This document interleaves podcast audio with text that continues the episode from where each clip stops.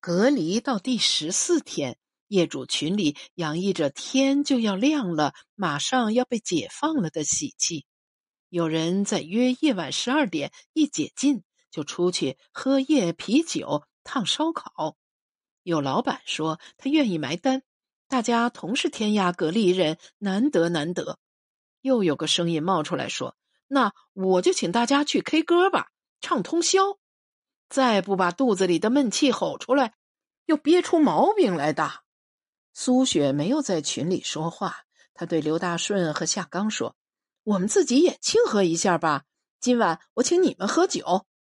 苏雪从酒柜里拿出一瓶泸州老窖和一瓶红酒，说：“我们今晚在榻榻米上看着夕阳喝酒。榻榻米是客厅的禁地，平常两个工人轻易都不上那里去。”刘大顺说：“那张小方桌怕是摆不下哟。我今晚想给你们多做几道菜。”我要让你们尝尝我的拿手菜——紫姜青椒炒兔丁儿。夏刚说：“大叔呀，你就不明白了，吃什么不重要，在哪里吃才是关键呐！这叫情调。”苏雪笑了：“对我们边吃边聊，把今晚当成过年。”榻榻米上的小案几实在不够摆放刘大顺做的丰盛晚餐。苏雪让夏刚搬来两个床头柜，放倒拼在一起，再铺上一块桌布，大家盘腿而坐，举杯相庆。今天的夕阳特别美好，先是天空的云团慢慢被染红，待太阳一落下，远方的青龙山，它就仿佛在山背后无言的燃烧起来，半边天空瞬间被点燃。绚烂的红色在天空中铺展开去，洋洋洒洒，浩浩荡荡，流光溢彩。城市上了层浓妆，像是要去参加一场盛宴的淑女。天际线在大地上跃动，高低错落，蜿蜒律动，无声而充满活力，柔和又不乏生动，仿佛一首奏鸣在苍穹下的交响曲。刘大顺的脸也和天边的晚霞一样红了，他呆呆的感叹了句：“妈妈哟，太情调了。”夏刚揶揄道：“你该说太浪漫啦，太美丽啦。让你去读书，你要去放猪。现在小的书读少了吧？”苏雪笑了，说：“其实你们都是很聪明的人。”要是小时候多读些书，考个大学，你们都能当工程师。那可不敢想。刘大顺自己喝了一口酒。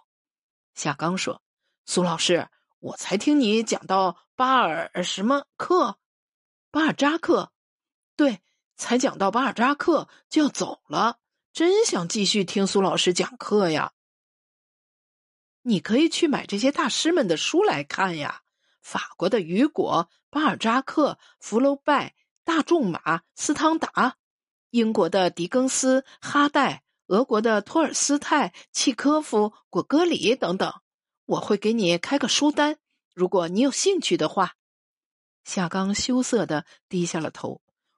我实话说了吧，苏老师，很多字我不认识，我没读过几天书的。猪放多了。刘大顺终于找到反击的机会，苏雪轻轻叹了一口气，说道：“你可以在手机上下载一个听书软件，这些世界名著都能搜到。当然，好多名著都有改编成电影，像我讲过的《悲惨世界》《巴黎圣母院》，还有托尔斯泰的《安娜·卡列琳娜》等等。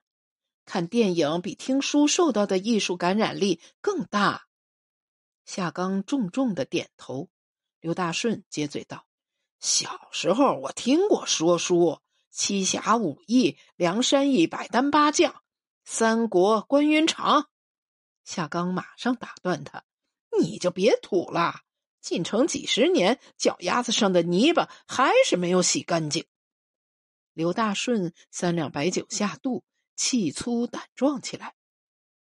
老子们在这一带盖楼的时候，你娃还在乡下玩泥巴呢。不是吹牛，这座城市是在我手里长高长胖的。他往窗外左前方一指：“喏，国际会展中心，大会站。我们是做基础工程的，省长来捡的菜哟。我离人家省长只有十米远。省长左边脸上有个痦子，我看得清清楚楚。你娃弄明白没得？”夏刚冷笑一声：“有痦子的是市长，不是省长。不信你问苏老师。那天还刮大风、下大雨，吹倒了一块大广告牌，砸伤了几个人。我说错没得？”刘大顺一愣：“你娃也在？”夏刚不看他，对苏雪说：“这片地方的好多楼盘小区，我也干过活儿。会展中心、都市乐园、电力大厦。”湖畔彩虹、邦兴大酒店、金水桥小区，刘大顺脸上的淤青已经消散的差不多，笑起来也不是那么难看了。前几天苏雪还担心他顶着个三花脸回家，不知该对家人作何解释。现在他好像早已忘记了和夏刚的过节，一拍大腿说：“嗨。”兄弟，你说的这些地方都是你老哥使过力气的地方。都市乐园里有好几家餐厅是我带人去装修的，邦兴大酒店的墙面和地砖是我们公司搞的，全是意大利进口大瓷砖，密封瓷砖，三四百块钱一块呢，铺出来跟皇帝的宫殿一样豪华。哎。一个大堂地面砖就花了几百万元，我现在还带两个工程队在金水桥小区搞装修呢。刘大顺就像一个南征北战的将军，面对大好河山，没有他没打过的战役。他还颇有气派的举起酒杯，对夏刚说：“来，兄弟，干一杯！出去后你就来我的施工队干吧，我看得上你的手艺。”夏刚举起了酒杯，好啊，大顺，我在哪里都是干活，钱多钱少无所谓。你的嘴巴不要那么讨厌啊！你我不过是在城里讨生活而已，楼房盖的再多都是人家的。苏雪不无动情地说：“这是你们的城市。”夏刚说：“不敢认，我们是打工的。”苏雪说：“是谁修路架桥？”又是谁盖房建屋？谁建造了这美丽家园？谁就该是这城市的主人。刘大顺很自信地说：“我们早就是城里人了。我在城里有房子的，娃从小就在城里长大。等他们读出书来，也有工作当干部。我老刘家子子孙孙都是城里人啦。”刘大顺一说到儿女，就笑纹挤成一堆。埋藏在皱纹深处的希望溢满一张未老先衰的脸，让苏雪也深受感染，似乎看到了他老刘家人最终落籍城市的未来。苏雪想，自己的父母当年也是从乡村里走出来的，在一个农耕文明为主的国度，谁能说自己没有农民的基因呢？你只不过比刘大顺们早进城两代人而已。他说：“刘师傅，你女儿的画给我看看。我女儿也是学美术的呢，她也是从小就喜欢画画，也拿过市里的美术比赛大奖。”刘大顺乐不可支的从手机里翻出刘婉婷画的画，一张张给苏雪看，还说以后也让她去考大姐姐读的大学，当个大画家。苏老师，你看看我家闺女画的好不好？好，好，真心好。苏雪说的是真话。这个孩子对色彩有想象力，立体感特别好，似乎他天然具备发散的思维和跳跃的画笔。如果给一个美术评论家看，他一定会说这孩子学过毕加索。哦，毕加索是个世界级的大画家。刘师傅，你女儿是个小毕加索呀。我女儿小时候没到他这个水平，你诓我吧，苏老师。我们这种家庭的子女怎么能和你们的孩子相比啊？夏师傅有不同的家庭，但有共同的梦想。一代人有一代人的生活和追求。现在的孩子接受的东西多，视野开阔。我们的小时候怎么能和现在的孩子相比啊？这孩子将来会有大出息的。有他的照片吗？给我看看。愁苦瞬间攻占了刘大顺的脸，额头上千沟万壑，像难以逾越的生活。孩子长得不好看。刘大顺平常一说到儿女的自豪感，仿佛都给什么鬼打劫了。哎呀，有啥为难的？就是想着找机会给他推荐一个老师，快找给我看看。苏雪说。夏刚也接了句话。学习成绩那么好的女儿，一定长得乖。那个在楼下蹦蹦跳跳的小女孩，还有她的两条一上一下飞舞的发辫，她手里挥舞的画让苏雪想起自己女儿小的时候，以及更早以前她自己的童年。生命长河里，总有那么一些温馨的浪花，闪耀在记忆的深处。苏雪的父亲是铁路工程师。他有一次随妈妈去父亲的工地上探亲，一个满身是泥浆的男人从幽深的隧道里奔跑出来，伸展双臂，嘴里喊着他的名字。到他扑过来一把抱住他时，他才看清这是爸爸呀！爸爸，你怎么搞得这么脏啊？刘大顺扭捏着把女儿刘婉婷的照片找出来，苏雪一把夺过了他的手机。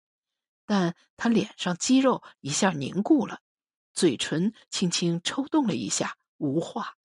夏刚探过头来看看照片，又抬头看看刘大顺，也是没有话。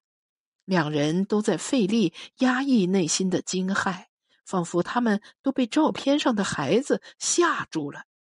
令人难堪的沉默，就是一座山堵在心头。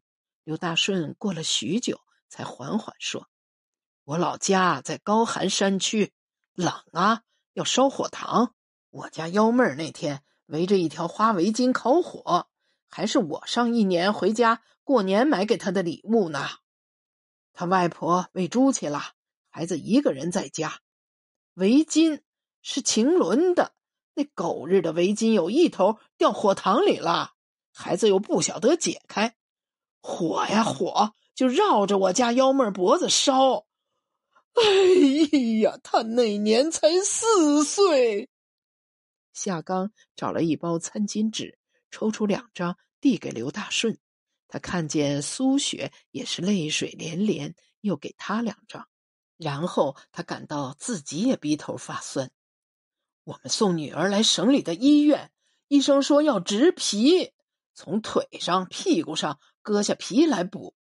半只耳朵烧没了，没办法补；嘴唇也不好补。夏刚兄弟，你笑我手抠的紧。苏老师，你问我为啥要干两份工？我要攒药费呀。植一次皮，少则三五万块，多则八九万块。女儿年年都在长大，长肉、长皮、长身子。我家幺妹脸上一长新肉，就把皮抻开了，扯得生生的痛哟。他说：“爸爸，我痛啊！妈妈，我疼死了。脸长开了，还要补植新皮，隔过一两年就要补一回，东补一块，西补一道。老天呀，这又不是补一件汗衫。”苏雪忍不住失声痛哭，起身躲进了卫生间。待他平静下来，重新坐回榻榻米，端起酒杯一口饮下，然后问：“谁有烟？我想抽支烟。”夏刚赶紧把烟掏出来递过去，点上。苏雪连呛几口，说：“你们也抽吧。”刘大顺问：“就在这客厅里？”苏雪又往自己的酒杯里倒酒，对，大顺，你继续。孩子后来怎么样了？慢慢在好转，出门不会吓到别的小朋友了。我们到处求医，上海、北京的大医院都去过。医生说，长到十六七岁，他就不用再植新皮了。我为什么勒紧裤带也要在城里买房子啊？怕他感染呀！小时候他喊痛，我们怕他抓脸，就把他双手捆在椅子上。后来，当他有一把彩色笔时，他就画得很开心，很长时间都不喊痛，也不去抓脸了。我晓得，我家幺妹乱写乱画的东西不算个啥子，挣来的那些奖状也不算个啥子。只要他画画的时候不晓得痛，我心里就好受些。他绝对有画画的天赋。苏雪认真的说：“你转给我几张，我给我们学校美术系的老师看看。有痛感的作品才能直击人心，哪怕它出自孩子之手。”刘大顺嗯了一声，用手掌重重的开一把眼泪，似乎并不抱什么指望。他喃喃道。下周天又该带他去医院植皮了。夏刚递一支烟给刘大顺，老哥，你家幺妹儿会有出息的。这是他对刘大顺说的最真诚的一句话。临近深夜十二点，大家比等待新年钟声还要兴奋。业主群里已经喧闹的不可开交，有问解禁通知的。有争论哪家烧烤店味道更好的，有约打麻将的，还有人临时组织了一个骑行队，明天就骑车到离城一百公里的星海湖活动活动已快要僵化的筋骨。管家小秦面对众多的追问，始终只一句话：“在等通知，等通知。”苏雪今晚喝了约小半瓶红酒。已是两腮绯红，像傍晚的晚霞又飞回来了。杨思雨打电话来问明天要不要来接他。苏雪说：“不用，我要赶公交车回家，把我们的城市慢慢走一趟。”多嘴的刘大顺在苏雪放下电话后问：“苏老师，你老公还没有回家吗？”苏雪淡淡的说：“我们早离了。”他站起来说。